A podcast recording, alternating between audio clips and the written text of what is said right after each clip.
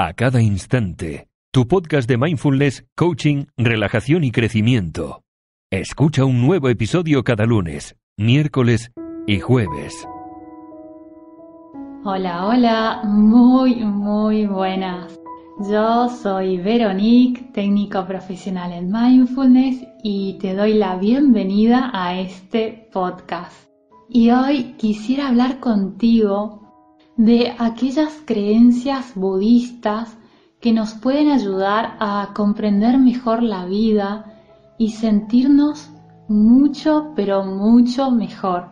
Pero antes de empezar te cuento que ya tienes la revista de A Cada Instante gratis en www.acadainstante.com para acompañarte en estas tardes de otoño en las que tanto nos apetece, bueno, al menos a mí, leer algo muy bien acompañados de una bebida caliente entre nuestras manos.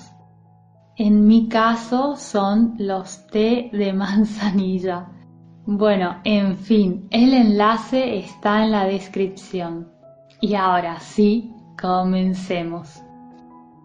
En cuanto a las diversas religiones y sistemas de creencias que existen en este planeta, el budismo, en lugar de centrarse en la adoración de un ser supremo, es una filosofía que se basa en conocerse a uno mismo, aceptar lo que uno es, estar presentes y ser compasivos. Entonces, los principios del budismo no entran en conflicto con ninguna religión. Y quisiera aclarar esto en caso de que seas una persona religiosa. Y hoy quiero compartir contigo algunas citas budistas que pueden ayudarnos a lograr una mayor sensación de calma y felicidad. Y hay una cita de Thich Nhat Hanh que dice así, respirando, calmo el cuerpo y la mente, exhalando, sonrío, viviendo en el momento presente. Sé que este es el único momento. ¿Y qué nos dice el budismo? ¿Qué nos enseña y nos enseña a reflexionar acerca de que lo que pasó es pasado y mañana es solo un sueño. Todo, absolutamente todo lo que tenemos es el momento presente. Pero ¿qué sucede? Sucede que la mayoría de la gente lo malgasta pensando sobre lo que ya sucedió o ansiosos por lo que puede suceder en el futuro y al hacerlo se pierde la paz y se pierde la calma que solo se puede encontrar al enfocarnos completamente en lo que está sucediendo en este momento. Y esta es una creencia budista o mejor dicho un principio, el principio de la atención plena. Cuando no nos perdemos en los recuerdos o enloquecemos con aquellos pensamientos del tipo ¿qué pasaría si nos detenemos por completo en el ahora, en este momento, en este aliento, en este latido, en esta experiencia? Estar presentes no significa que debemos sentarnos sin hacer nada más que concentrarnos en nuestra respiración. Estar presentes significa más bien que debemos ser conscientes de cada acción que tomamos. Al tomar un bocado de comida, no debe existir nada en el mundo excepto ese bocado de comida y el acto de masticarla, de saborearla y tragarla. Al lavar los platos, se debe poner toda la atención en lavar esos platos, limpiándolos, enjuagándolos, secándolos, en lugar de simplemente vivir la vida en piloto automático con nuestras mentes yendo en direcciones opuestas o de un lugar a otro. Y como esto es un podcast y no me puedes ver, te cuento que he dicho vivir la vida en piloto automático mientras hacía comilla con los dedos, porque una vida así en realidad no es vida. Básicamente cuando tus pensamientos están completamente involucrados en el momento presente, no tienen la oportunidad de salir en espiral hacia el caos. Y pruébalo, te invito a probar y a observar tú mismo o tú misma esa tranquilidad, esa alegría que se experimenta cuando toda tu energía se concentra en el aquí y en el ahora. Y es una experiencia maravillosa. Y si bien todas las citas de Buda me gustan, hay una muy especial que dice así, no hay miedo para alguien cuya mente no está llena de deseos. Y es que si te fijas, el deseo y la adversión son dos caras de la misma moneda. Hay cosas o experiencias que queremos y cosas o experiencias que no queremos. Y gastamos demasiada de nuestra energía fijándonos en ambas. Y muchas personas quieren vivir vidas largas y saludables, quieren evitar el sufrimiento y temen a la muerte. Otros factores desencadenantes de la ansiedad y el miedo incluyen perder el trabajo, tener un accidente, experimentar una terrible incomodidad en público o incluso algo tan banal como perder las llaves de la casa y es que se puede aliviar mucho el miedo aceptando el hecho de que cosas desagradables van a suceder de vez en cuando y que en la vida hay altibajos.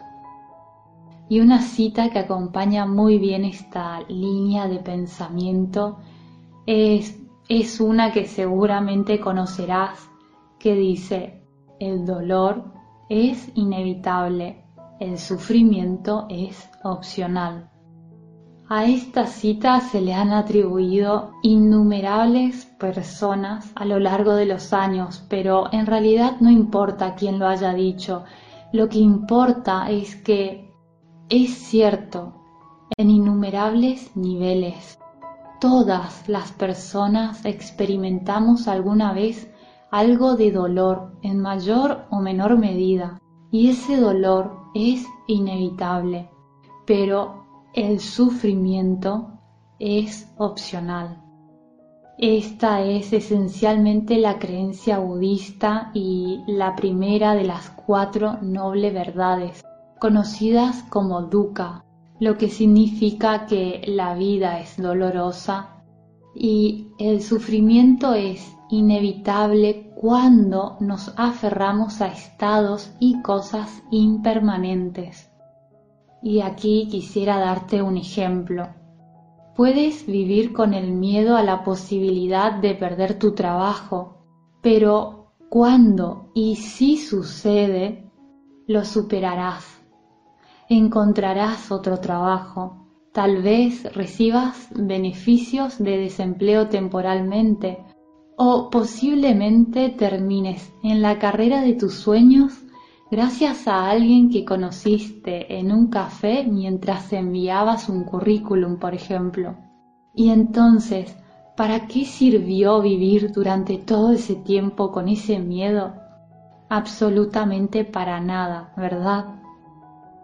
La mayoría de las personas pasan por la vida con la idea de que el único momento en que serán verdaderamente felices es cuando todo vaya de acuerdo con el plan y que todo funcione sin problemas. Pero adivina que la vida generalmente tiene otras cosas reservadas para nosotros. Y a veces hasta puede parecernos una montaña rusa. No existe un estado milagroso de existencia prolongada en el que todo sea perfecto y maravilloso. Entonces, intentar alcanzar ese objetivo simplemente te hará sentirte miserable, porque pondrás toda tu energía en lograr algo que es imposible. La clave realmente está en concentrarse en esta respiración y en este latido del corazón y en este fugaz destello en el tiempo y darse cuenta de que cualquier cosa desagradable que te esté sucediendo en este momento pasará.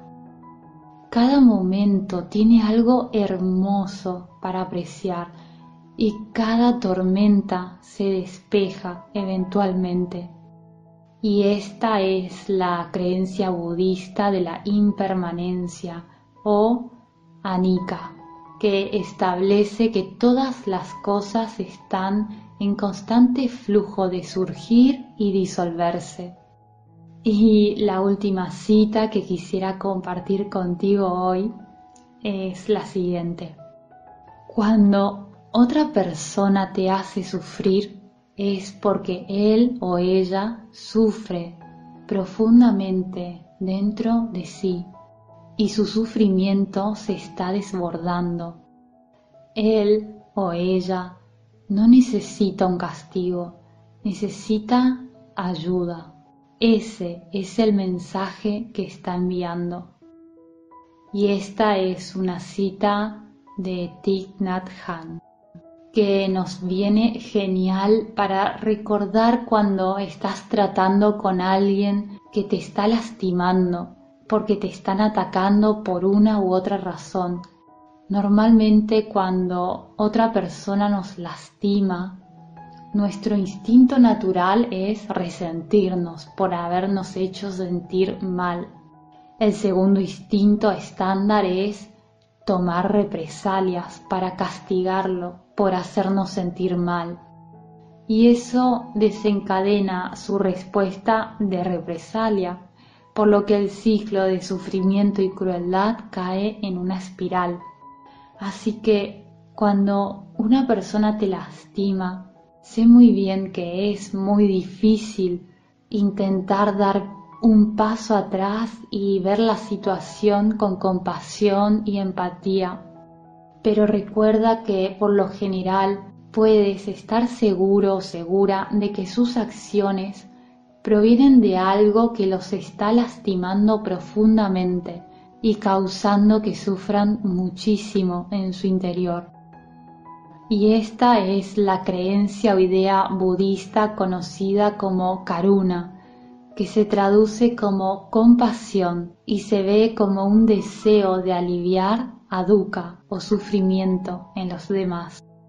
Las personas que están acostumbradas a afirmaciones súper positivas o a esos memes llenos de unicornios brillantes y cosas similares Quizás pueden ver el budismo como un poco rígido o muy serio o, seco, pero en realidad es una filosofía que, que me encanta porque fomenta la honestidad, fomenta la aceptación y el amor incondicional, tanto hacia uno mismo como el amor incondicional hacia los demás. Y hay una sorprendente cantidad de felicidad y libertad que puede venir al soltar apegos, deseos y adversiones.